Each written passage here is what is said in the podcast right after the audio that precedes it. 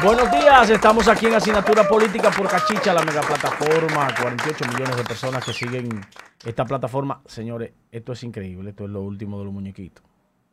Indiscutiblemente, así es. Saludo para la diáspora dominicana en el exterior, Europa, Estados Unidos, eh, los países eh, de América Latina que han emigrado los dominicanos, que son una bujía inspiradora del esfuerzo y dedicación para, para crecer, para mantener a sus familias. Cuando usted dentro del país donde vive no tiene la oportunidad y decide hacer un, acto de prácticamente desprendimiento de sus raíces para ir a, a otra nación a trabajar, hay que sentir respeto por ustedes. Mis respetos para la diáspora dominicana que está afuera trabajando como el motor económico de muchas familias que quedan aquí, separadas por el esfuerzo y el trabajo de ustedes. Saludos especiales desde aquí, desde su programa Asignatura Política.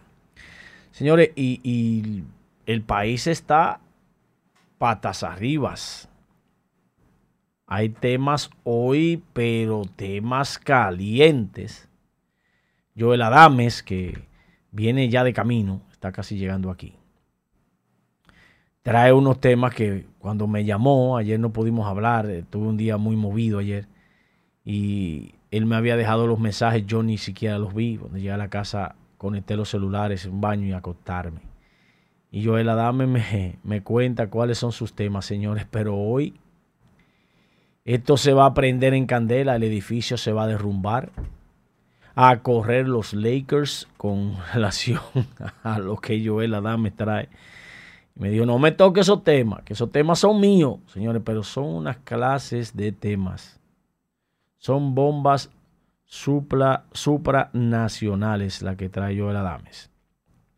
Yo, en cambio, quiero tratar unos temas que coyunturalmente van a afectar la, la convivencia de dos países hermanos, Haití y República Dominicana, porque hay planes de la ONU de trato digno a los inmigrantes, pero lo quieren aplicar con fuerza específicamente en países donde la migración es una carga porque en el caso de la República Dominicana, yo estoy de acuerdo con que a los haitianos se le continúe dando un trato digno, que lo han recibido. Los haitianos no son mal vistos. Los haitianos son eh, prácticamente aceptados de una manera eh, social, chévere, chabacana, frugal. Todo el mundo le dice Messier,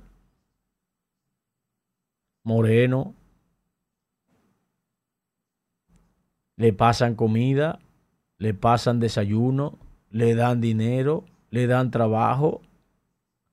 Los haitianos han recibido un trato digno en la República Dominicana con relación a la sociedad. Si se refieren entonces al trato de empleados, los haitianos que son empleados en este país,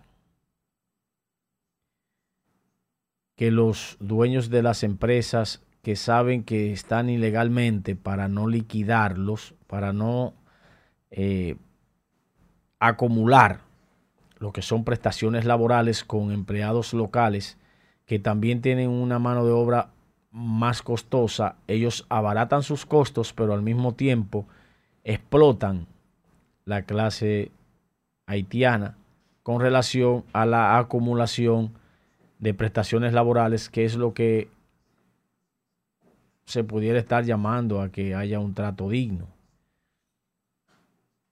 Pero si el plan de que estos tres años no haya ningún tipo de persecución ni ningún tipo de deportaciones, que migración no funcione, que no funcione interior y policía por tres años como se está planeando por la situación de la pandemia, según ellos. No es algo bueno lo que nos viene a nosotros. A nosotros prácticamente se nos va a venir encima la totalidad de los haitianos que quedan en Haití. En tres años nosotros no soportamos esa situación y menos con esta crisis económica que está viviendo el mundo. El país no soporta los cuatro millones de haitianos que hay de aquel lado de la frontera o cinco millones de haitianos que están, quedan ahí. República Dominicana no aguanta eso. No aguanta eso. Ayer hubo una reunión de la antigua orden mundial, eh, perdón, de la antigua orden dominicana con migración. Es que por, estar hablando de la, de la ONU, como es un organismo mundial, se me quedó en el chip. Eh, hubo una reunión, ahí hay unas fotos de la antigua orden Angie, por favor, ayúdame con las fotos de la antigua orden, la que tú buscaste, para, para que la gente vea de dónde estamos sacando esta información que tiene que ver con lo que va a pasar. Migración no tiene guaguas para las deportaciones y para recoger. Dos guaguas tienen y están en mal estado. Son las guaguas que, que se recogen de lo, que nos mandan para República Dominicana desde Estados Unidos y de otros países eh, no están en condiciones. El presidente tendría que darle una mano a la gente de migración. Los vehículos que se utilizan para las deportaciones por parte de nosotros hacia Haití o hacia el aeropuerto, cuando son deportaciones hacia otros países que no son eh, intra, intranación, como el caso de Haití, también esos vehículos eh, que son pequeñas carcelitas eh, no están en buen estado. No, no hay condiciones. Entonces la gente de la antigua orden estuvieron por migración tratando los temas que tienen que ver con esa situación y nos informaron muchas cosas. Eh, migración necesita apoyo y nosotros los dominicanos tenemos que ponernos de pie ante cualquier situación que vaya a perjudicar nuestra nación. Hay una agenda, una agenda internacional de que la isla sea fusionada, de que República Dominicana cargue el peso de toda la crisis humanitaria que está pasando Haití, algo inaudito, insólito que no podemos nosotros cargar. Somos un país emergiendo de la pobreza que se ha ido eh, manteniendo en un crecimiento sostenido, pero esta pandemia derrumbó todos los triggers, generadores económicos que colocaban a la República Dominicana en los más altos estándares de lo que era la economía global, incluyendo eh, específicamente en la parte más fuerte en América Latina, nosotros éramos los principales de crecimiento económico. Esta pandemia detuvo el motor del país. Nos hemos retrotraído, hemos venido hacia atrás. Y esa razón le pone al gobierno de Luis Abinader el pie en el cuello porque no hay recursos eh, que se puedan eh, manejar. Un momento, escúcheme, dime, tú en el aire. ¿Qué pasó?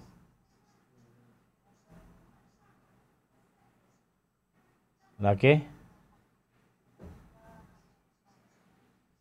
Bueno, hablamos ahora. Escúcheme que una llamada de la casa y entonces corté el tema ahí. Señores, y ese plan migratorio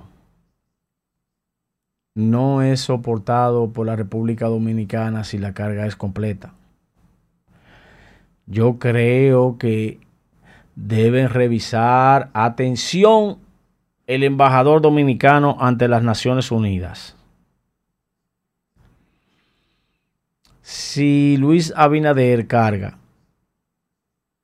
con el peso migratorio de que el país tenga que auxiliar a Haití con los recursos que nosotros tenemos, se jodió el gobierno.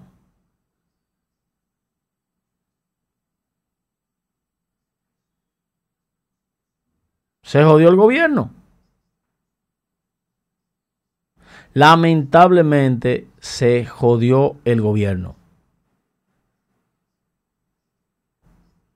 Es algo inaudito, insólito y que no puede ser eh, soportado económicamente en el país.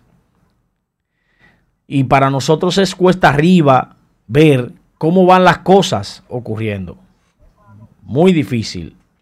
Tenemos aquí a, nuestro hermano Juan Reyes. Juan Reyes, dime a tu orden, estamos en el aire, todo es mi comentario y, parece que, ha sido el momento interesante para que la gente buena marque mi teléfono. Dime Juan, a tu orden.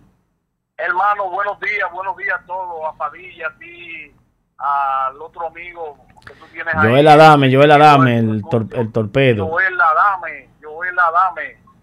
Eh, nada, quiero a través de tu programa reiterar la invitación a, al pueblo de Santiago y el mundo de que ya para este lunes empezamos nuestro programa donde usted una pieza importantísima, se llama Voz y Hechos, que se va a transmitir por el canal 55, Super TV 55, eh, todos los días de 7 de la noche de 7, de 8 a 9 de la noche, todos los días. Y estamos eh, invitando para que participen junto a ese maestro, a ese intelectual del tecnicismo y la política, como lo es Josué Brito y Juan Reyes, que son los que van a, a dirigir, a conducir ese espacio eh, donde hablaremos temas eh, muy interesantes relacionados con la vida nacional de la República y también del mundo. Es decir, que quise aprovechar la oportunidad que tú me das y te lo agradezco a tanto a ti como a Joel, a Padilla, para hacernos eco de esta información tanto al pueblo de la República Dominicana como del exterior. Eh, Juan Reyes, mira, eh, estuviste participando en el escarceo que hay para, los espacios de la Junta Central Electoral, donde como técnico en la materia electoral que hay que reconocer que eres de los más preparados de la República Dominicana en materia de, de la preparación de eventos electorales. Quiero destacar que la Junta Central Electoral en materia técnica se, distingue, se fortalece si una gente como tú, que conoce de más de 20 años ya el ejercicio de lo que es eh, la preparación de eventos electorales, de supervisión, de auditoría electoral, de preparación de proyectos electorales, de eh, catedrático eh, en materia electoral, el país se distingue si tiene un técnico de los niveles tuyos porque vas a, permitir que la Junta pueda tecnificarse de manera eh, real ya y definitiva en lo que generalmente uno llama fraudes eh, electorales en los colegios porque tú conoces de qué adolece el sistema electoral dominicano porque has estado en el campo de batalla por, por muchos años. Entonces, eh, nosotros queremos hacernos eco de que con la capacidad que tú tienes en materia electoral, la Junta, el país, se, protegería de muchísimas cosas que ocurren en el sistema electoral dominicano, de que le escamotean los espacios a la gente que ha ganado limpiamente para que el ejercicio eh, retrógrada de el ponte tú, ponme este, que es lo que yo le llamo, ponme este, que ese es el que va, que hacen los partidos políticos y las fuerzas eh, económicas en el país, de una vez por todas desaparezca. Porque si se hacen los correctivos, no porque tú persigas eso, pero si se hacen los correctivos del lugar, que son tus recomendaciones, el país gana. Bueno, Josué, eh, como tú sabrás, nosotros fuimos el participante número 98 de 336 que hay, eh, exceptuando que hay 16 que declinaron y dos que están exentos en este momento por asunto de COVID-19. Eh, la comisión lleva 260 y algo, lleva en el día de hoy, se prevé que para esta semana pues ya concluye esta primera vista pública y real y efectivamente nuestra participación pues eh, radicó en, en cómo técnicamente eh, mejorar un poquito más no solamente lo que es uno de los pasos más importantes para un miembro de la Junta Central Electoral, que diría yo que es donde culmina eh, el reinado de un, de un miembro de la Junta, que son las elecciones. Porque como tú sabrás, la Junta también tiene varias funciones, que nada más no es las elecciones. También tiene, imagínate aquí que en República Dominicana existiera la posibilidad de un plebiscito, de un plebiscito para el día de mañana o para los próximos días, que está contenido en la Constitución de 2010 eh, no solamente la Junta tendrá la capacidad de, aglutinar las asambleas, sino también de, llevar a cabo los resultados de ese plebiscito, que es algo muy importante, que puede suceder en cualquier momento en, estos países como nosotros, que ejercemos la democracia, eh, que el pueblo no le guste tal o cual decisión, tal o cual candidato, tal cosa que pase, entonces tiene la posibilidad, que ese es otro tema que también la Junta trabaja. Pero recuerda tú también que el país, eh, eh, eh, con estos problemas que están sucediendo inesperados del coronavirus, se dificulta más ahora mismo el proceso de ejecución de las actividades de la Junta. Si se pueden acumular mucho trabajo, todo, sobre todo el registro civil, tú sabes que ese registro civil hay que hacerle mucho caso, porque la, es la esencia, o sea, es el inicio de tu vida. Acuérdate que el registro civil tiene tres etapas cuando tú naces, cuando tú convives y cuando mueres. Es tan así que tú tienes un acta de nacimiento cuando fallece, pero tienes una cuando nace. Fíjate en el día de ayer que se promueve también eh, la cédula para los niños de 12 años. De 12 años en adelante ya pueden tener su cédula. Ese es un proceso que eh, ayer se resultó para empezar con él. A partir de ayer 19, tú podrás llevar a tu hijo eh, a la Junta, a las juntas electorales y a la Junta Central Electoral para eh, que tu hijo adquiera el, el, documento de identificación, que no es electoral, por supuesto, porque tú sabes que el registro electoral pues ya de los 18 años en adelante, pero ya tiene una identificación, que es una cédula. Y todo eso son cosas que hay que darle seguimiento en todo lo que viene eh, en esta nueva etapa de la Junta Central Electoral.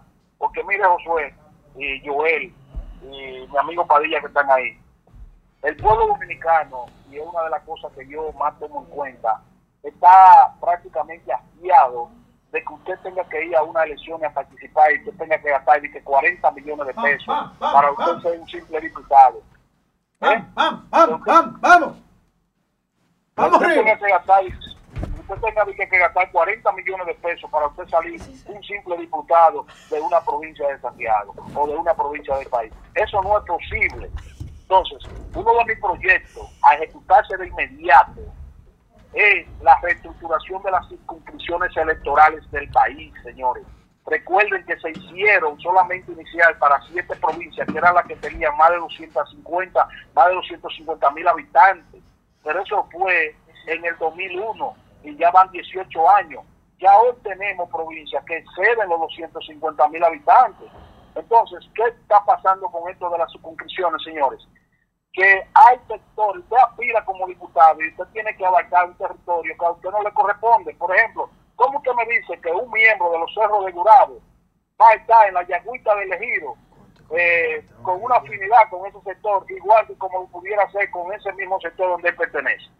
O sea, no hay una correlación social y políticamente hablando entre el que vive en los cerros de Gurabo y el que vive, por ejemplo, en Cienfuegos o el que vive en, en, en Villa González. Entonces, ¿cuál es el objetivo de nosotros? Reestructurar las circunscripciones electorales sin necesidad de aumentar los 178 diputados que pertenecen a la provincia.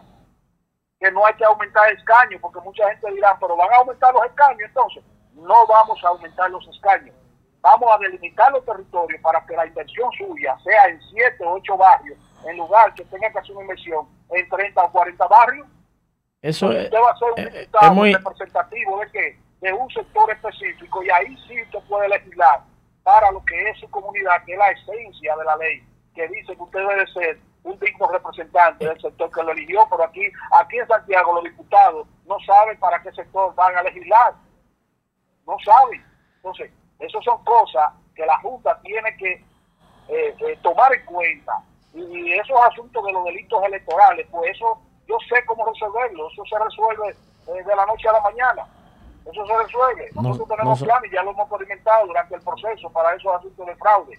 nosotros, Pero real y efectivamente vamos a pedirle a Dios y a todos ustedes que me han dado la oportunidad también de por lo menos expresarme, de que ya para la semana entrante pues estemos entre las ternas que se va a elegir y que por ahí arranque nuestro trabajo a favor del país, la Bien. democracia y la república. bendiciones, hermano Juan Reyes, y, y para nosotros un gusto tenerte por aquí y pronto eh, daremos la noticia de que pasaste a la, a la terna de los 20 que serán entonces nuevamente, irán a Hosto del Carceo cuerpo a cuerpo para hacer la elección.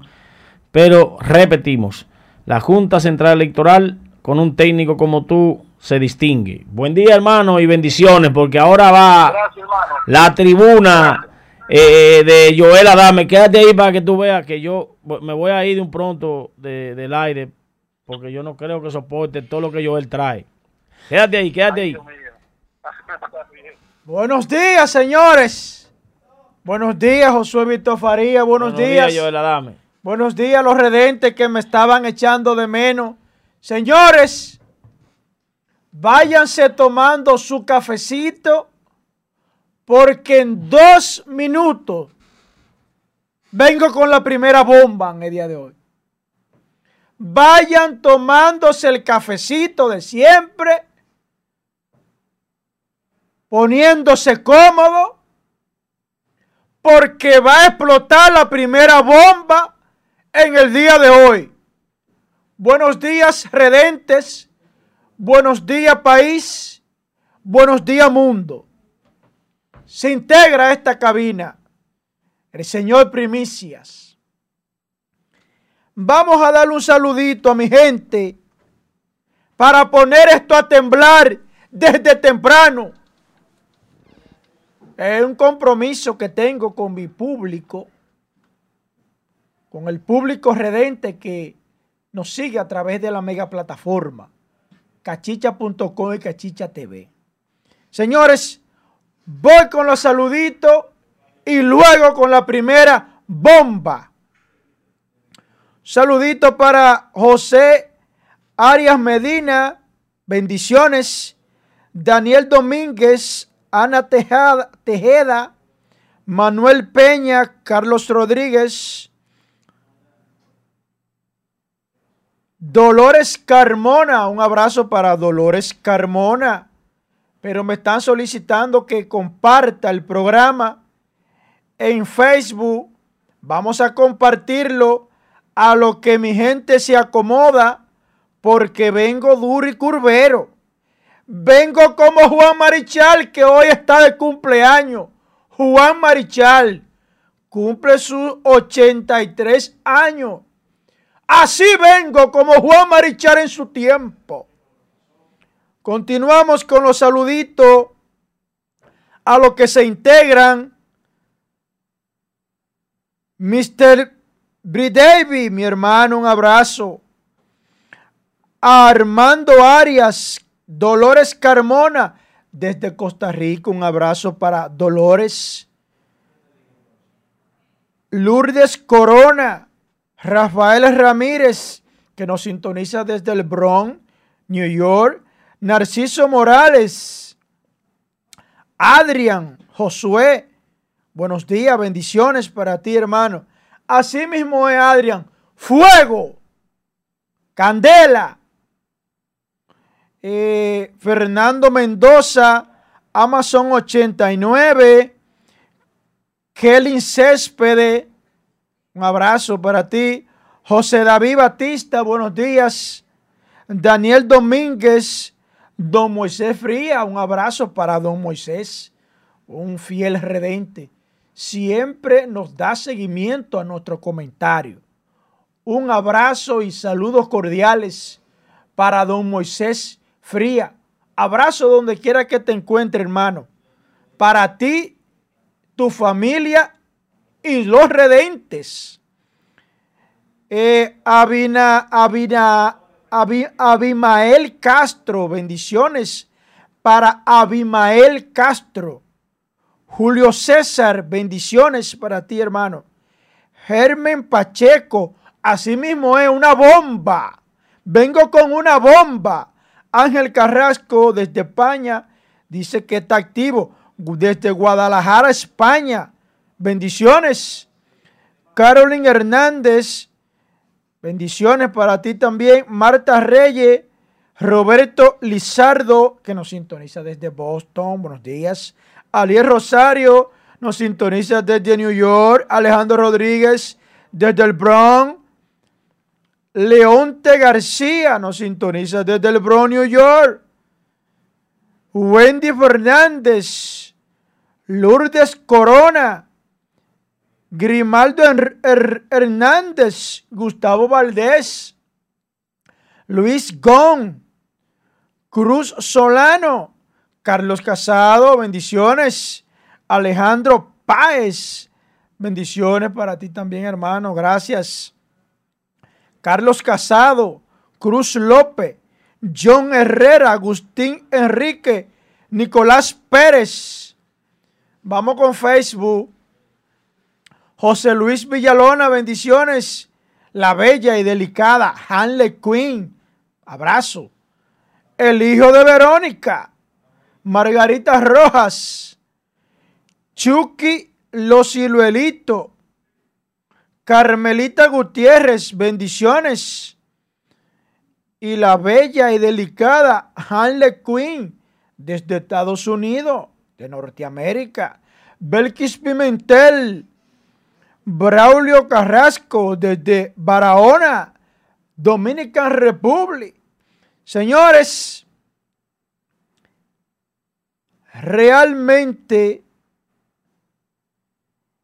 la situación se complica cada día más y de inmediato hágame el favor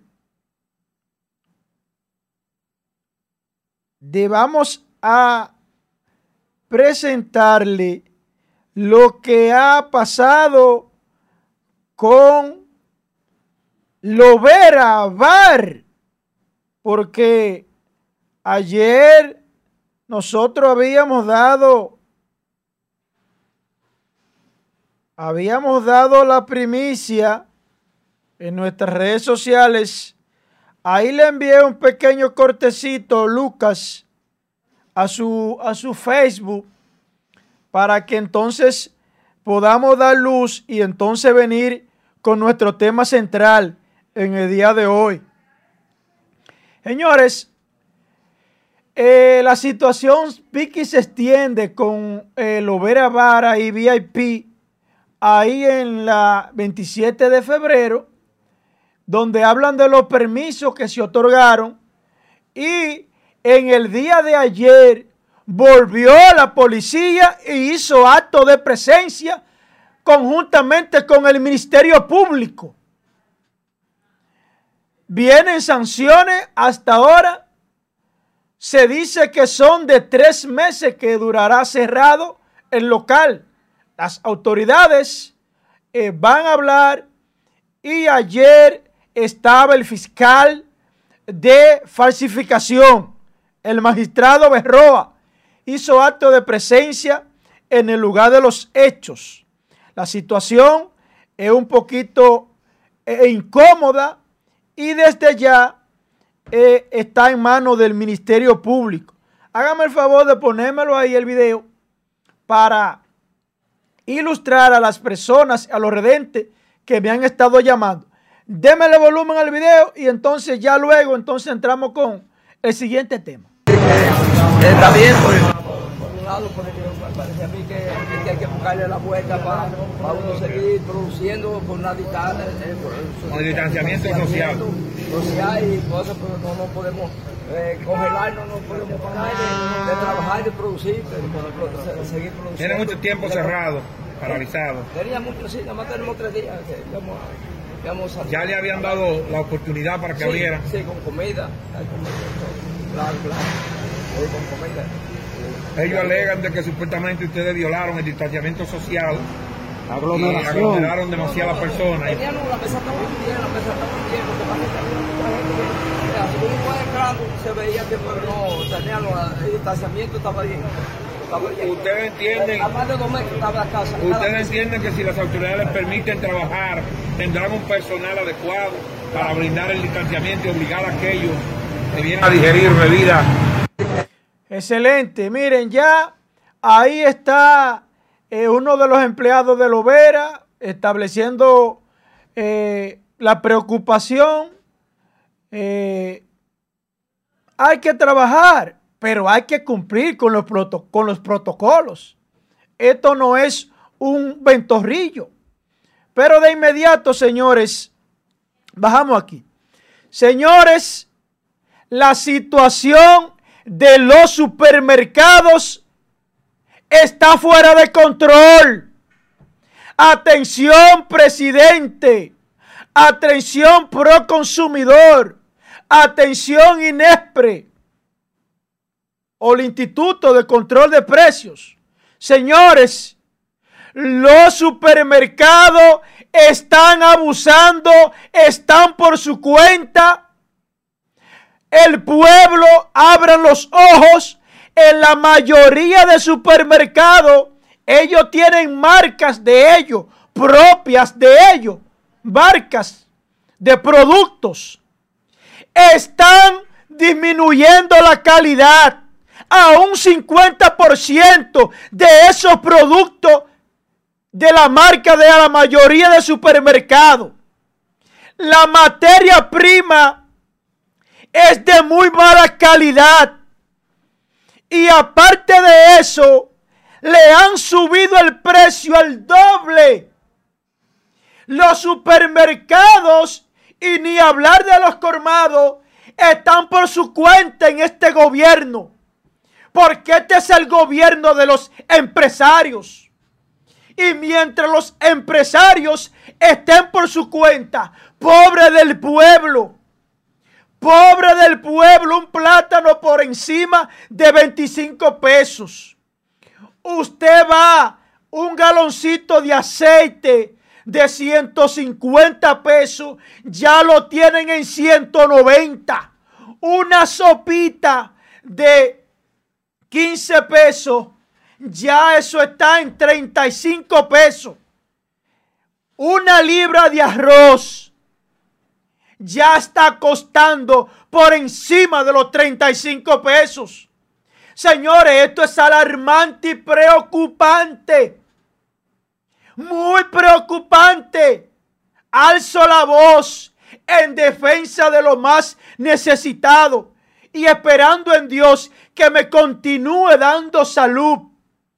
Porque no soporto las injusticias, la indiferencia de las autoridades viendo cómo estos supermercados, empresarios apuñalan, asesinan a este pueblo con productos de muy mala calidad y al doble del precio, carajo, en los ojos de estos presidentes que hoy tenemos. Coño, eso duele, señores. ¿Dónde está Proconsumidor? ¿Cómo es posible que usted compre un producto hoy y ese mismo producto pasado mañana le esté costando 70 pesos más. No hay quien compre una leche para los niños. Ya eso es un sueño. Ya eso está por las nubes. Un jabón de bañarse de 35 lo subieron a 50. Diablo, pero ¿y qué es esto? ¿Qué es esto, señores? Este, esta situación me recuerda a mí los años de Hipólito 2002-2004. Esto está fuera de control. Los supermercados están abusando del pueblo. Y nadie dice nada en los ojos de las autoridades. Acabando con los infelices, estos delincuentes empresarios porque son unos delincuentes, la mayoría de dueños de supermercados y los colmados ni se diga. Carajo, pero lo mucho Dios lo ve. Nadie defiende a, este, a los infelices de este pueblo. Va la justicia, el más grande se lo come. Usted va a la justicia y se omete a un político delincuente y resulta ser que sale usted preso y el político suelto. Si allá se viran los papeles. ¿Qué es lo que está pasando? Yo tengo un mes y pico denunciando las atrocidades que tienen los dueños de supermercados. Con unas marcas de ellos que son una estafa en la mayoría de los casos. Una estafa lo que tienen producto de muy mala calidad y carísimo, aprovechándose de esta pandemia. Son unos asesinos, son unos perversos, la mayoría de supermercados de cadena grande. Eso a mí me duele, carajo.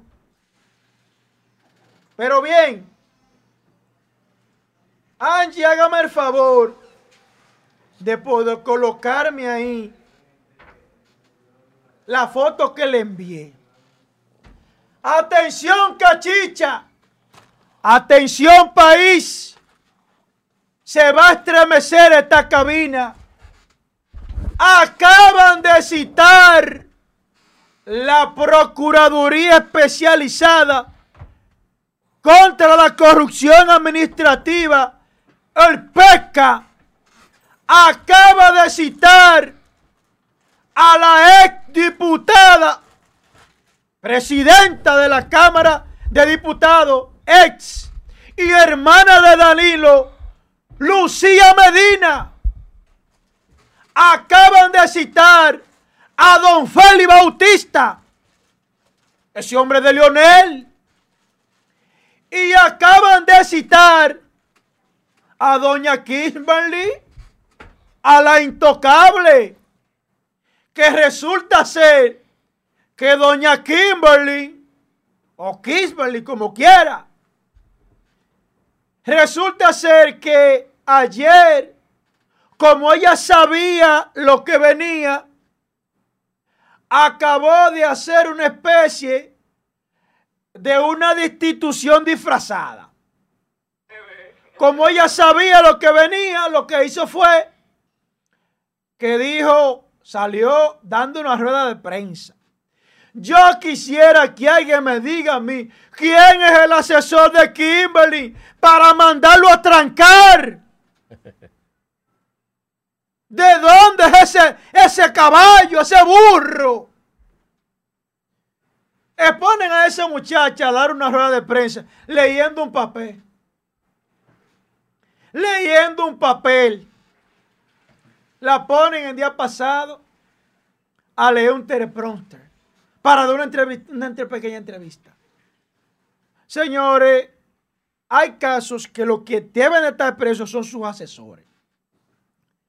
Ella salió ayer a adelantársele porque sabía el palo venía y ella lo tenía en la mano y salió a adelantársele que ella va a cesar de sus funciones sin disfrute de sueldo para someterse a una investigación. Tú estabas citada ya. Cuando tú saliste a dar las declaraciones, ya tú tenías la cita en los bolsillos de que el PECA te había citado. Porque tus declaraciones juradas no cuadran. Y hay dos años que tú no entregaste declaraciones juradas. En eso es que tú tienes que enfocarte. En dar fe y testimonio de tu emporio millonario. No es de chimecito de patio, no. Defiende tu honra en los tribunales. Defiéndela. Que tú estás revertida de la presunción de inocencia hasta prueba en contrario. Señores, si Amuel corre, corre. Está citando Miriam Germán a estos tutupotes.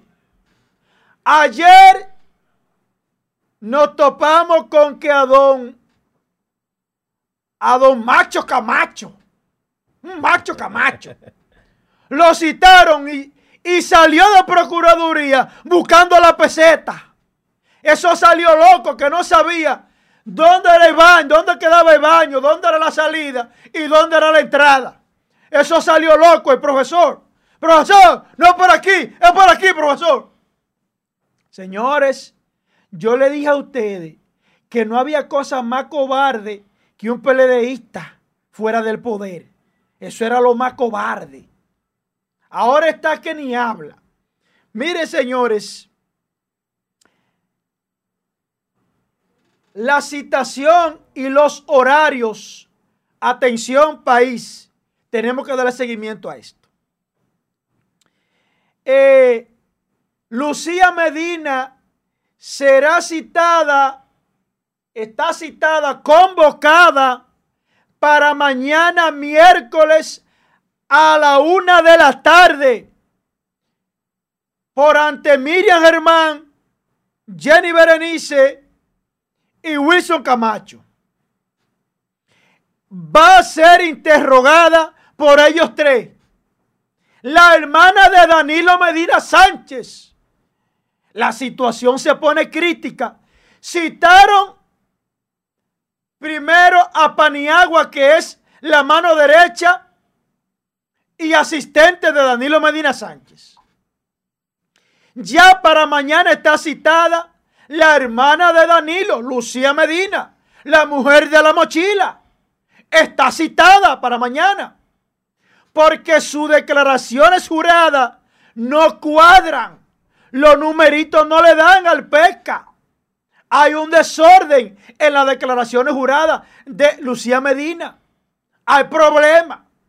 Lo suman, lo restan, lo dividen y no dan los numeritos.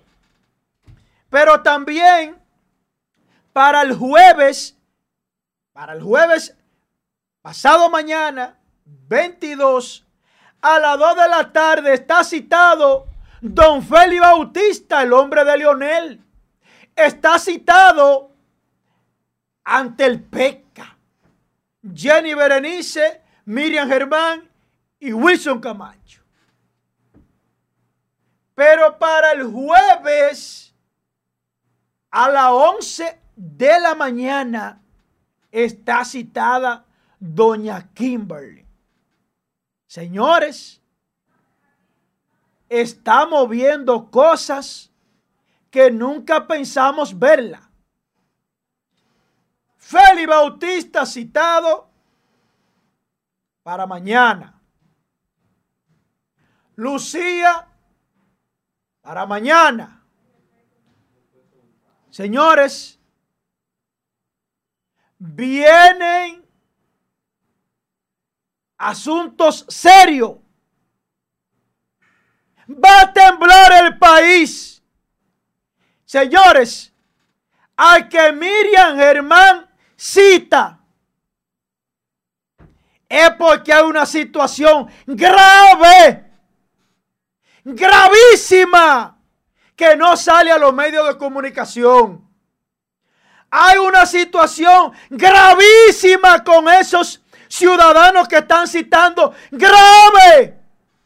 Que pronto lo vamos a saber aquí en Cachicha. Señores, Miriam Hermano está citando al azar. La declaración jurada de esos señores no concuerda. Miren cómo es que se trabaja eso. Si usted inició en el 2010 a la gestión o al tren gubernamental, servidor público, usted declaró que tenía 10 millones de pesos. Resulta ser, su declaración jurada, dice uno, dice 10, ponga, póngale uno para iniciar. Entró al tren gubernamental, servidor público. Su primera declaración jurada fue de un millón de pesos. Usted tiene 10 años ya en el, en el Estado como servidor público. Y usted en cada año cobraba 5 pesos. 5 por 10 son 50. ¿Qué pasa? ¿Qué pasa? Que usted a los 10 años, usted sale y usted declara 50 millones de pesos. Pero el sueldo suyo completo de los 10 años fueron de 50 pesos. Y tiene una transacción ahí en la superintendencia de banco que supera los 70 millones de pesos entre jurisdicción inmobiliaria, DGI y, y el banco, la superintendencia de banco. Ustedes se están dando cuenta por dónde que lo están agarrando estos tigres. ¡Están cogidos! ¡Están cogidos, coño! ¡Están cogidos ahora! Ahora sí es verdad. Señores, hay pánico. En el PLD anda la mierda al pecho. Señores, el PLDista, cuando está fuera del poder, eso es lo más cobarde. Le tiene un miedo a la cárcel como el diablo a la cruz. Por eso fue que esa gente pactaron tantas veces con el diablo para no salir del poder. Porque ellos sabían que si salían del poder, al otro día eran hombres presos. Presos. Que iban a dar el hombre preso, ñango. Porque es que la mayoría saquearon este país. Es una cueva de delincuentes que hay ahí en ese partido. Salvas honrosas excepciones. Pero es una fábrica de delincuentes el PLD. Ahora están más asustados que un gato. Están cogidos. Hasta aquí mi comentario. Joel, yo excelente, excelente, de verdad. Y, y, lo que está haciendo Miriam es increíble. Prácticamente está haciendo historia. Ahora, yo nada más concuerdo un poquito, Joel, con el asunto de citar, citar, citar. Y ni siquiera eh, vemos una, Es que no veo, es que yo lamentablemente, no veo una forma de sometimiento. por ejemplo, Para mí que son pantalleos. No, por ejemplo, mira, yo soy un penalista. Mi especialidad es lavado de activo y narcotráfico, mira. Esas citaciones son un arma de doble filo. ¿Tú sabes por qué? Porque cuando ella te cita a ti, ella tiene todo lo tuyo. Tiene cosas que ni tú mismo te acuerdas. Ok. Te sientan, te hacen preguntas al lado de tu abogado. Y no te van a dar los numeritos. Pero ellos quieren que tú cooperes. Ellos quieren que tú cooperes. Ellos te van a corralar a ti. Ellos quieren que tú cooperes. Y si tú no cooperas, te dan ahí. Esas situaciones para que ellos cooperen. Para ver cómo, porque oye, que es lo que hay? Es que se está formulando un acuerdo en donde varios PLDistas, hay dos que van a cantar Ok. Sí, algo que ok, van a cantar de PLD. Ok, bueno, ahí te compro Van a cantar. Eso Ahí te es. compro la idea, pues son estrategias. Es pero- que van a cantar porque hay gente que sabe qué es lo que hay. Van a cantar, tú verás. Camacho, van a cantar. Camacho, ¿tú crees que canta? Camacho no va a cantar, no, porque a Camacho le tienen deseo. Bueno, yo lo que espero es, yo sé que muchas personas del pueblo también lo que esperan es ver personas presas. Queremos ver gente presa porque es que estamos cansados de, de- de- de- de ese tipo de, de- eventos y aunque tú, lo que tú explicas yo es totalmente cierto, estoy de acuerdo contigo, con- pero queremos ver sometimiento totalmente. Bueno, en la parte nuestra sobre el comentario que nosotros vamos a tratar el, día de hoy, hablaremos precisamente de medio ambiente. Este caso nosotros vamos a hablar de Orlando Jorge Mera. Señor ministro, entendemos que su trabajo es sal- salvaguardar lo que son los asuntos del, del, del ruido, etcétera, etcétera. Pero ¿por qué razón usted le ha cogido con la persona de la música? ¿Por qué razón?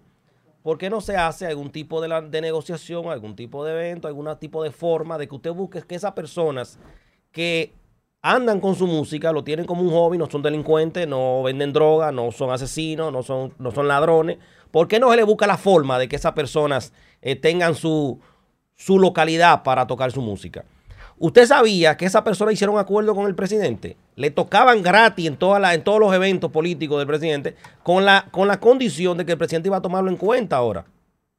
Claro, el presidente tenía que tomarlo en cuenta de darle su ubicación, buscarle la forma de que ellos pudieran manejar el asunto de la música, pero no se le ha cumplido. Da pena y vergüenza que la Policía Nacional ande recogiendo bocina en la calle, sin orden, sin permiso, sin manejar los decibeles correctos. Es decir, que lo que la policía hace es un trabajo que yo a total honestidad no encuentro cómo es o cuál es el beneficio que le está sacando. Ejemplo de eso, yo tengo una imagen por ahí que se la acabo de enviar a, la señorita Angie, para que ustedes vean, en vez de la policía estar trabajando en lo que debe trabajar, para lo que se supone que han nacido, la que la Policía Nacional, lo que empiezan a recoger bocina. Porque medio ambiente lo que está en eso. Medio ambiente, eh, eh, el, el- el ministro de Medio Ambiente lo que está en andar en una bicicleta, eh, lo que está en toda la familia de él nombrada en el gobierno. Y es todo, todo un espectáculo, todo es un, un show, todo es parte como de una telenovela. Totalmente. Los ríos siguen sacándole arena. La deforestación sigue en nuestro país creciendo. Si usted nota, la basura sigue en todas las partes eh, eh, contaminando, no hay siembra de árboles, no hay un plan de forestación que pueda uno entender que el ministro está haciendo un buen trabajo. Entiendo que el tiempo, muchos dirán, bueno, pero tiene días, pero se supone, se supone que el ministro, antes de ser ministro, ya tenía una orientación de cuál era su, su papel en el nuevo gobierno de Luis Abinader. Y por ende, si él sabe cuál es su papel en el nuevo gobierno de Luis Abinader, lo más lógico es que él tenga un plan desarrollado ya para el ministerio que va, él a ocupar en- en la actualidad. Pero no es así. Lo que parece y lo que nosotros entendemos es que están improvisando. Fulano, métete en ese hueco ahí, haz lo que tú puedas, lo que tú no puedas, no lo hagas. Si tú no entiendes algo, búscate a Google, que Google te explica. Tú te metes a Google y dices, eh, ley eh, forestal y medio ambiente, bla, bla, bla. Calentamiento global, Google te explica todo. Entonces, es así lo que yo percibo que esos ministros están trabajando. Conste, no estoy haciendo una crítica negativa a sus funciones, ni quisiera que se malinterprete de ese modo. Lo que estoy tratando es de hacer conciencia de que cada ministro, principalmente en el, ministro de Medio Ambiente, que es donde estoy enfocado hoy ahora en mi comentario, entienda de que debe tener un plan de forestación, un plan donde tú puedas maniobrar todas las situaciones para que la población dominicana se sienta conforme. Miren una imagen que tenemos por ahí de un policía cargando un arma de fuego, una, una, una bocina. Ahí la tenemos por ahí, viene ahora. Si usted se pone a analizar, ¿usted cree que es prudente que ese policía, que esos policías estén haciendo ese trabajo? Mire lo que dice abajo. Est- están trabajando la policía. Abinader, ahí van los delincuentes. Miren los delincuentes. Dos bocinas. Mientras esos dos policías están recogiendo esa bocina de un colmadón, hay 300, 400 robos que se están perpetuando en ese instante. Pero esos policías no pueden evitarlo. ¿Por qué? Porque lo tienen recogiendo bocina. Lo tienen recogiendo bocina de unas personas en un negocio que lo que necesitan es buscar la forma tal vez de sobrevivir. No, pero lo que están haciendo es ah, machucando más al que no puede y dándole beneficio a aquellos delincuentes que hagan y deshagan. Ayer se notó claramente en el comentario de Fernando Padilla lo que está haciendo la población, los jóvenes de 35 años para abajo, no están en esta vaina de toque de queda, por Dios. ¿En qué es lo que ellos están? Ellos están en gozar su vida, parrandear, beber, las discotecas siguen abiertas, todas las discotecas siguen abiertas, lo que se han ajustado al horario del toque de queda. No hay distanciamiento social, no hay no usa mascarilla, no se respeta nada en este país.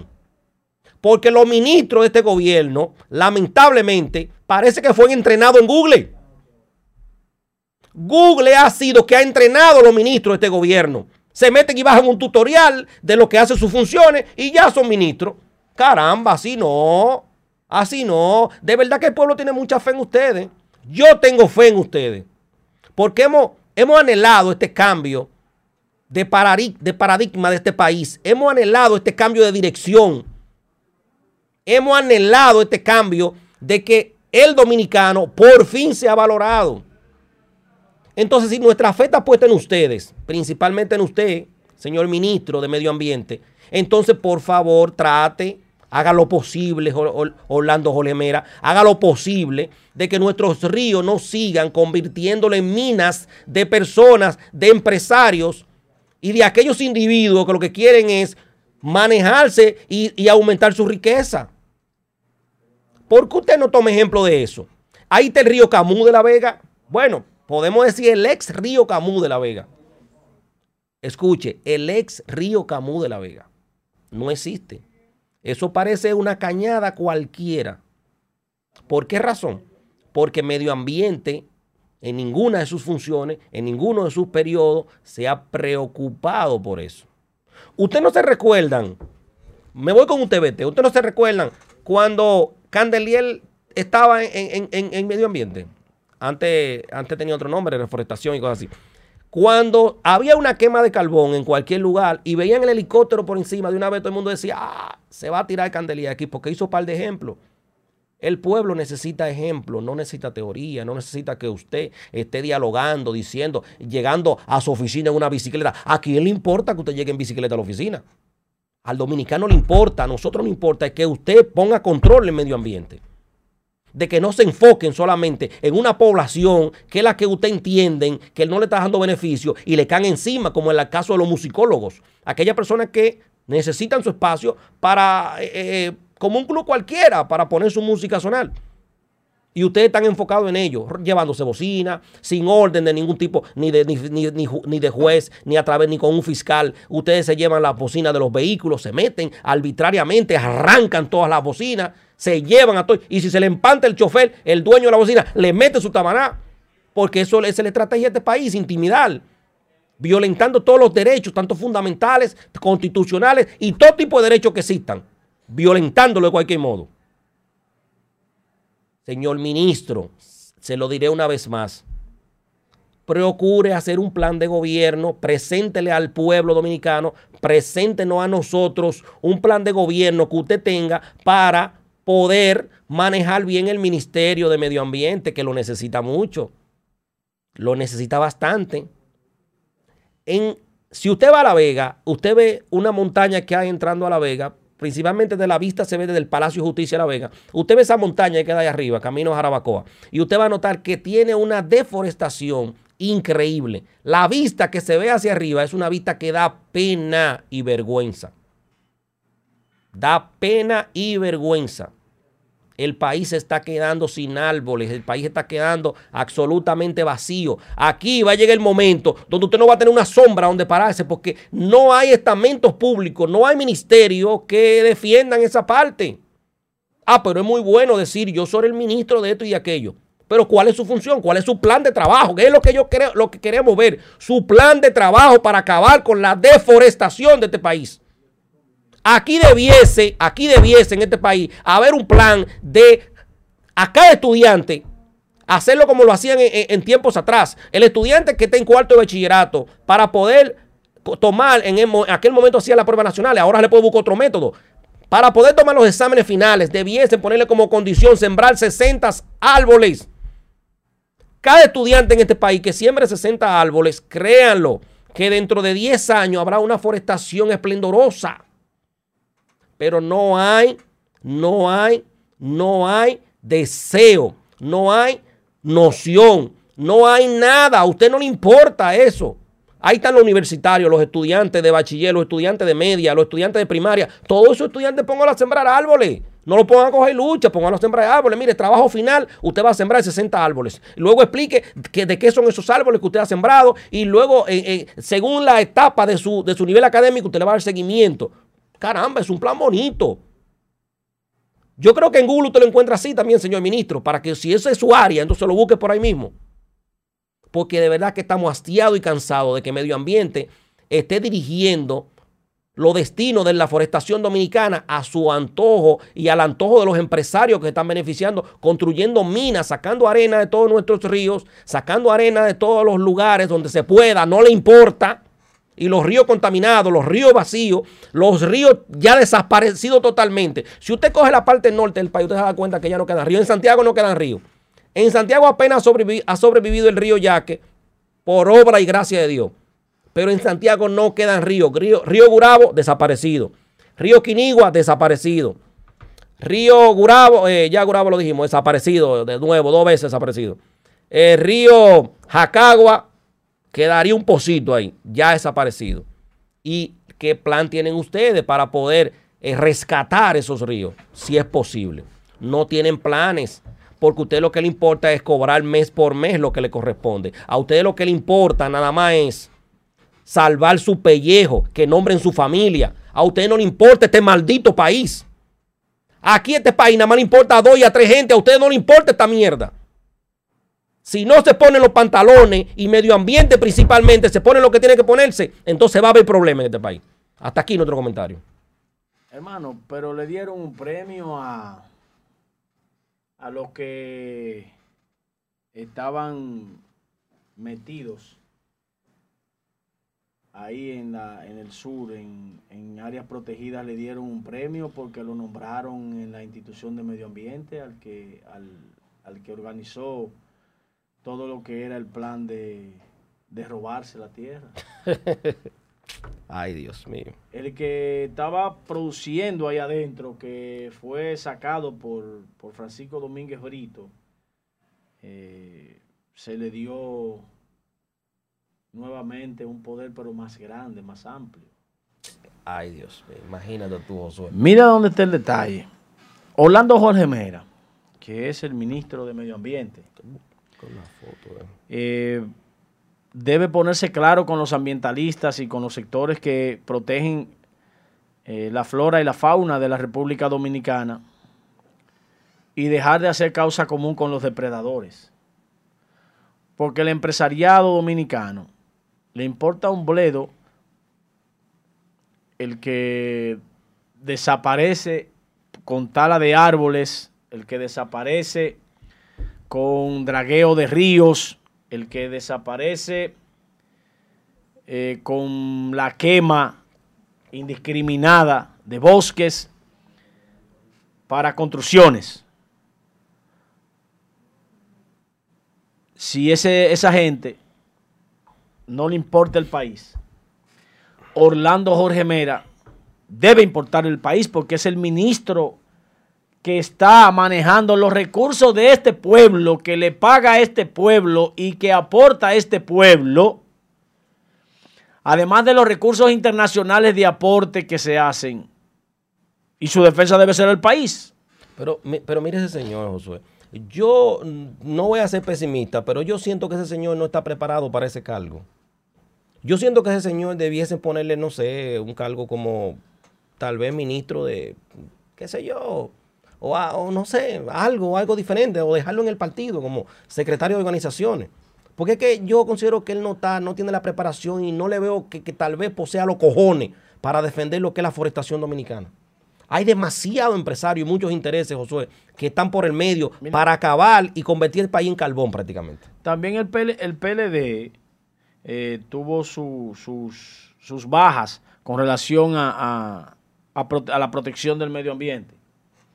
Porque siempre hay empresarios que aportan recursos que van a los partidos políticos, que son los interesados en depredar el país. Claro. Y luego no hay forma de sacarlos a ellos de esos eh, lugares donde ellos se meten, porque son gente que han aportado dinero, son gente que han dado recursos al país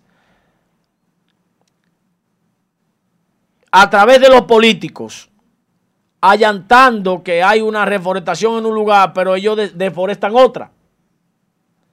Cortan y talan árboles en un lado y financian árboles nuevos en un lugar donde quizás la importancia en ese momento no es la que necesita el país. Yo creo que nosotros estamos inmersos en un problema grave con relación a- al medio ambiente, porque nosotros estamos perdiendo todos nuestros ríos.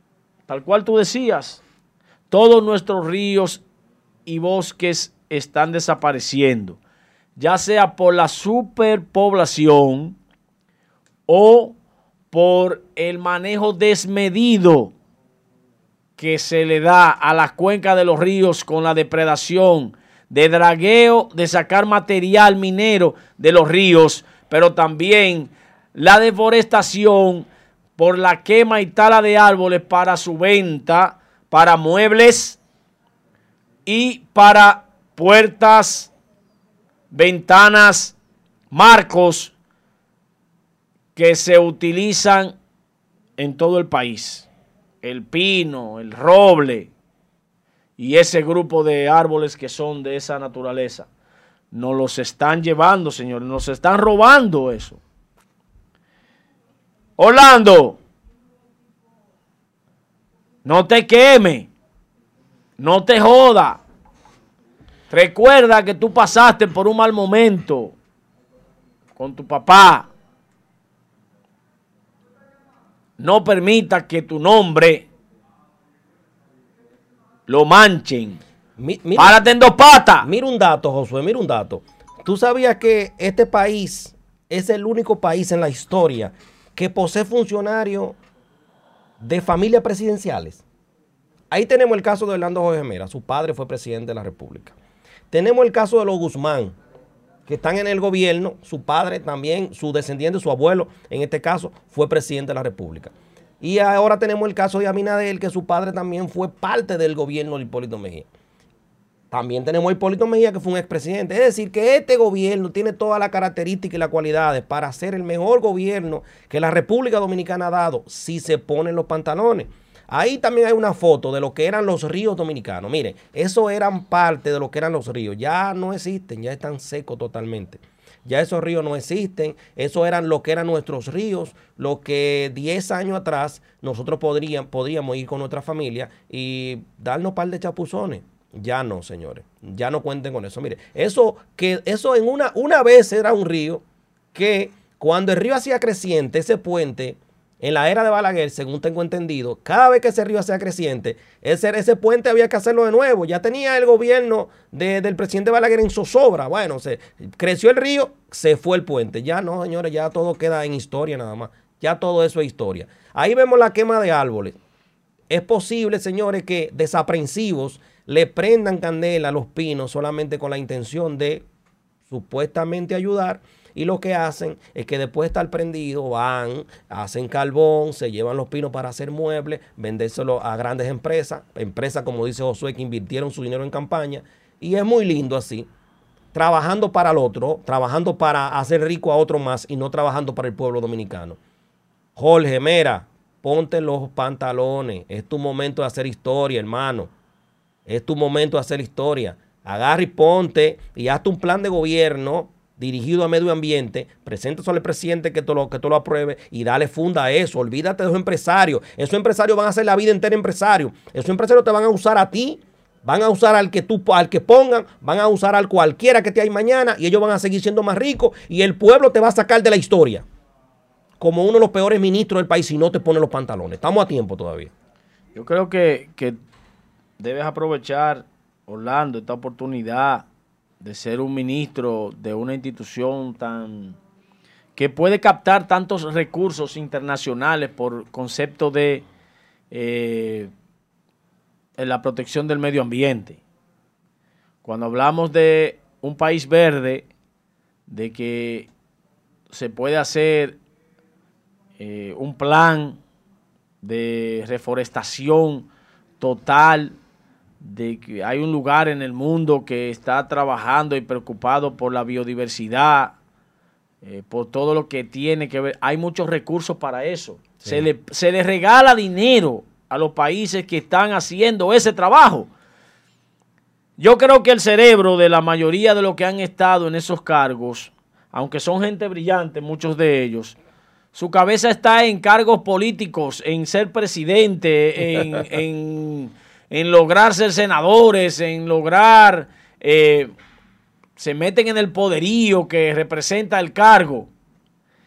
Y si se enfocaran en lo que tienen en la mano, pero nada más hay que ver al Gore. Al Gore con el calentamiento global se pasó años buscando recursos para, para aportarle a los países que estaban eh, contrarrestando el calentamiento global. Que ustedes vieron cómo Donald Trump decidió eh, eliminar unos fondos que Estados Unidos tenía para ese plan.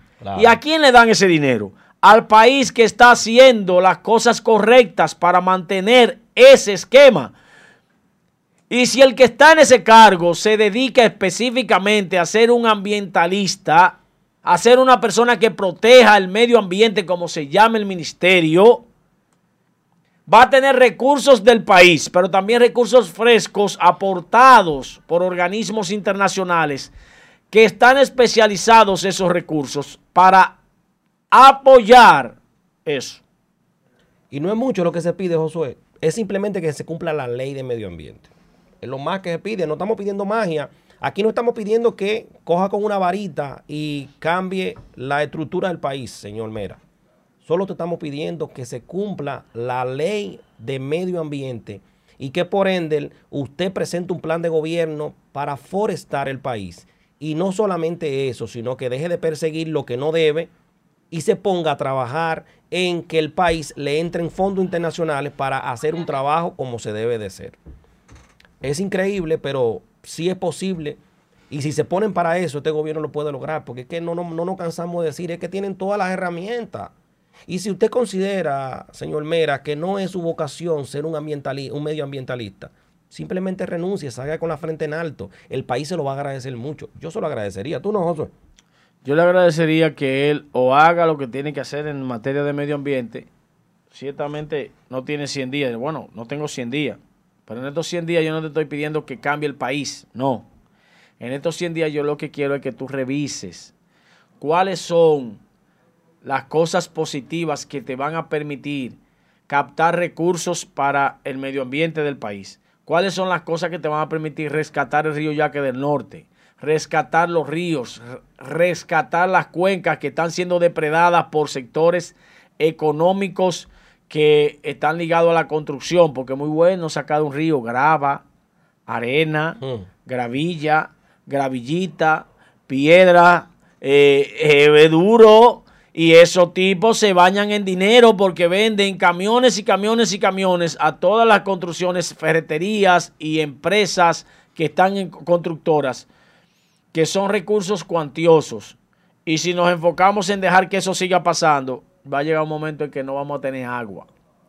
Denle gracias a Dios que el país tiene agua a la redonda, salada, pero nos va a tocar como Curazao que tiene una máquina de sal, desalinizadora, que le quita la sal, el sabor del sal, de, la, a la sal, al agua del mar, para tomarla, porque no tiene ríos.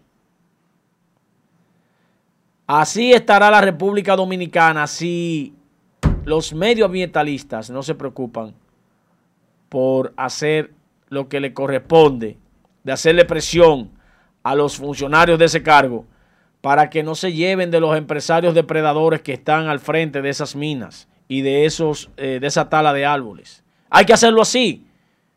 Esa es la razón por la cual esa, ese ministerio existe. Claro, claro, claro, claro. No hay otra forma, no hay otra forma, ni hay otro proceso, ni hay otra, no hay nada más que no sea trabajar por el medio, pero el medio ambiente. Y no crean que es que hoy no ha cogido, tal vez con, como dice Josué, no ha tenido los 100 días todavía que que una ley no escrita que se maneja en los, en los, diferentes gobiernos, se le dan 100 días para que usted se organice, se, retro, se haga su estructuración y luego de ahí empezamos lo que es eh, eh, el Jaina Moler. En este caso nosotros no estamos criticándolo de modo eh, que usted pueda sentirse atacado. Simplemente lo que le estamos diciendo es que como es natural, antes de a usted presentarle un cargo, usted debe, debiese haber investigado lo suficiente y tener un plan estratégico para empezar. Porque en estos días usted se supone que ya usted tiene conocimiento de todo lo, lo que está pasando en el país. Mire, para que usted vea lo que a veces cuando usted no es una persona emprendedora y no tiene una mentalidad de, conseguir eh, ideas positivas para desarrollar un cargo, para desarrollar una responsabilidad eh, gubernamental. Hubo un amigo que le dieron un decreto del acuario dominicano. Y ese amigo devolvió el decreto y dijo que no, que no quería eso. Yo no quiero eso no. Y cogió otro cargo más grande. Un cargo que era difícil que una sola persona pudiera llevarlo. Y ese cargo lo enfermó de salud, señor. Lo enfermó de salud. Porque no, era, no había forma de que él pudiera contrarrestar y responder a todo eso que le estaba demandando ese cargo. Le dieron uno grande y se explotó. No porque no tuviera capacidad. Se explotó porque era demasiado para una sola persona. Pero debió hacer un instituto y formar una oficina estructural con un grupo de gente que le respaldara y descargar un poco el trabajo mental y organizacional en una estructura de gente preparada. Pero lo del acuario es para decirle, señores, el acuario hoy, le voy a dar una idea al nuevo gobierno, el acuario hoy no tiene una mucha significación. No tiene, no tiene los peces necesarios para que la gente se interese en ir. No tiene una estructura, eh, se dijera, bonita, cómoda para visitas. Bueno, inviértale si me hubiese tocado a mí ese, ese decreto en ese momento, lo hubiese cogido feliz de la vida. Arreglo los estanques. Busco especies marinas que pudieran estar en cautiverio. Pongo bonito eso. Traigo ballena, traigo tiburones, traigo delfines. Le compro guaguas y la pongo que vayan a los colegios para hacer tour de los colegios hacia el acuario. Hablo con los hoteles y hago acuerdo con los hoteles para que puedan venir los turistas al acuario con guagua del propio estado del acuario y hubiese sido un acuario de primer nivel. Pero eso solamente pasa por la mente de la gente que mira que un cargo insignificante o un cargo altamente importante no lo hace el cargo, lo hace la persona, lo hace el servicio, lo hace el trabajo, lo hace la disposición. La mayoría de la gente en este país, y no es el caso de esa persona que estoy mencionando, lo que mire qué tan grande es el cheque mensual que le va a llegar. Y qué tan importante es para sentarse al lado del presidente y entrar a las actividades del gobierno. ¿Y qué tanta gente lo va a llamar para entrevistarlo? Lo que buscan es prestancia, importancia y un salario. Y eso es algo irracional. Un individuo con condiciones debe darle brillo al cargo. Los cargos no son para las personas, sino la persona para el cargo. Aquí pasa que fracasan las instituciones porque ponen personas a ese cargo. Hay personas que salen a cazar ese cargo, pero en sus planes no está la de realzar y poner a brillar el cargo, sino de cuánto gana ese cargo. Lo primero que piden es la nómina para ver cuánto se gana mensualmente. Así es que trabaja el político. ¿Cuáles son los beneficios? Y no es tu propio país que está pagando eso. Tú lo que debes producirle al país suficiente para que eso salga de los negocios y los beneficios que tú puedas hacer de esa institución con el país, que el país se beneficie.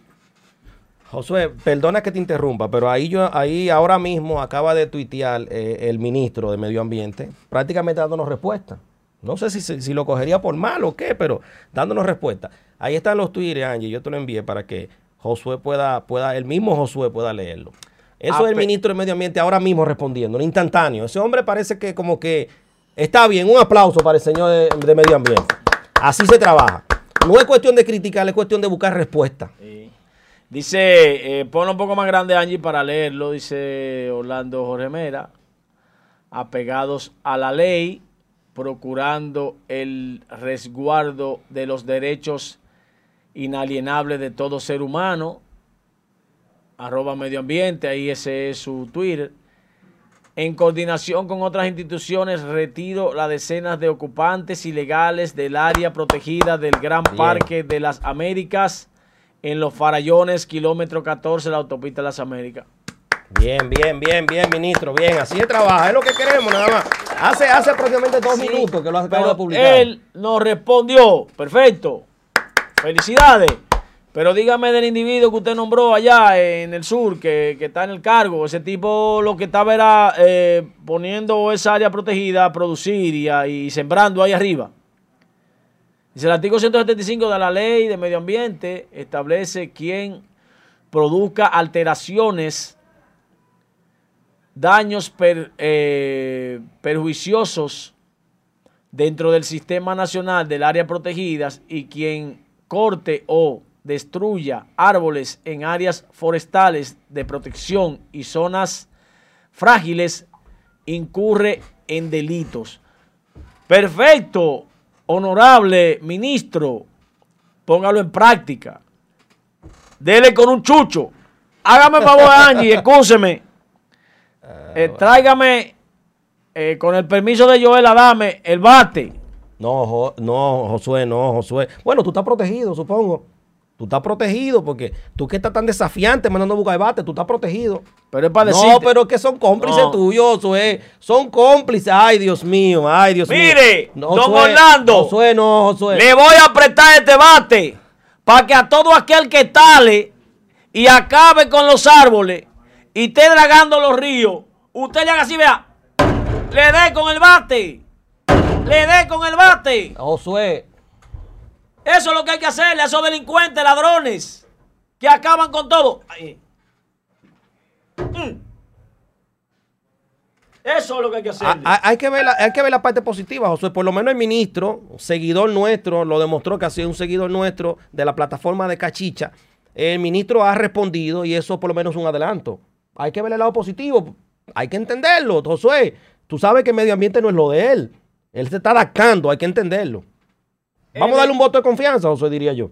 Él debe sentarse con su equipo técnico y ver cuáles son las cosas positivas que permiten que le aporten recursos a República Dominicana por trabajar con el calentamiento global y por trabajar con la reforestación de las cuencas de los ríos. Además, con el trabajo de la biodiversidad. Cuando me refiero a biodiversidad, me refiero a todo lo que es la flora y la fauna, incluyendo la marítima, a los peces, a los delfines, a las ballenas, a todo lo que tiene que ver con, con los, eh, los peces del mar. Proteger a los peces en extinción y proteger también a los peces en época de apareamiento. Proteger en que los tiempos de veda de cualquier tipo de crustáceo eh, sea aplicado, que la ley se cumpla. Y si usted tiene equipos marítimos que proteja la biodiversidad y proteja el área marina que rodea la República Dominicana y que llega a fronteras de aguas internacionales, le da recursos a esos grupos. E incluso la ballena jorobada que vienen aquí cada año, hay que protegerla. Porque es un, es un atractivo turístico que llama mucho la atención. Claro, claro. Las tortugas, eso, las tortugas ministro. gigantes que vienen a parearse aquí, Josué, también es un buen atractivo que le dan una, una connotación internacional al país. Hay que proteger todos esos animalitos. Hay muchas especies que, si tú, si tú has has caminado, Josué, por los lados de Entrenagua y Puerto Plata, por esa carretera, y tú te paras a comer pescado en una de esas pescaderías, hay muchos, pe- hay muchos peces de esos que están en extinción que por ahí te lo venden. Te lo venden por ahí. Claro, ahora mismo el pez, el pez loro, lo que le llamamos cotorra, está prohibido pescarlo. Ah. Pero tú vas a Puerto Plata y te lo encuentras. Ve a Maimón, que ahí te van a dar el oro por, por un yu, por un cubo y siete llaves. Mi- Miren, señores. Eh, hay alguien aquí que dijo, miren, en Higüey es una cloaca, lo que parecen los ríos, y dice claramente, ¿usted sabe por qué dice eso Jacqueline Sedán? Eh, la persona de, los de los farallones de la Sierra de Bauruco también. Que tiene que, en la Sierra de Bauruco, en los farallones, que a Jorge Mera que haga, haga algo con esa gente, que lo saque de ahí. Ustedes saben qué pasa con los ríos. Que los empresarios le tiran agua hedionda, le meten la cloaca de su fábrica y todo al río. Lo contaminan en su totalidad y luego viene un maldito con una grúa, una vaina, una, una retro, unos camiones volteo y saca toda la, la arena, la grava y todo del río. Los peces se van muriendo y los ríos se van secando. Pero aparte de eso, aparece otro maldito que corta los árboles y lo tala toda la orilla del río. Señores, y las raíces de los árboles son las raíces que buscan agua donde quiera que esté.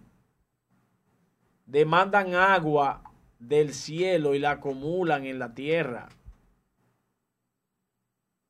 Mientras más fresca el área y mientras más árboles hay, mucho más oportunidad de lluvia. Claro. ¿Por qué no llueve en los desiertos? ¿Por qué no llueve en Navarrete? ¿No llueve en Navarrete, Josué? No se está depredado casi. Claro, hay, hay 150 mil en los alrededores completos. No hay forma de que caiga agua. Señores, uno no está relajando.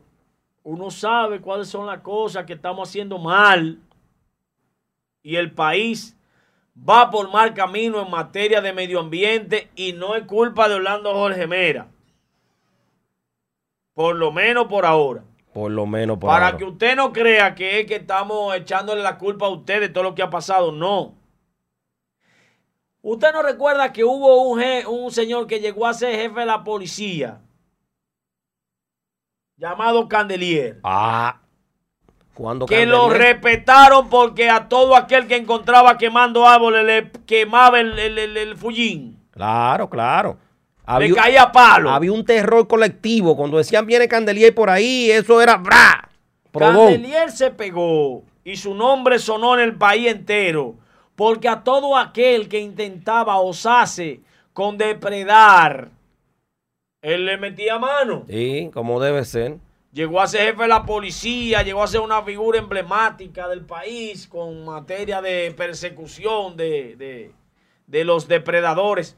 Señores, nosotros necesitamos dos o tres personas que tengan esa misma intensidad. No oficinistas que vayan hacia horario a una oficina. No, no, no, gente con esa intensidad.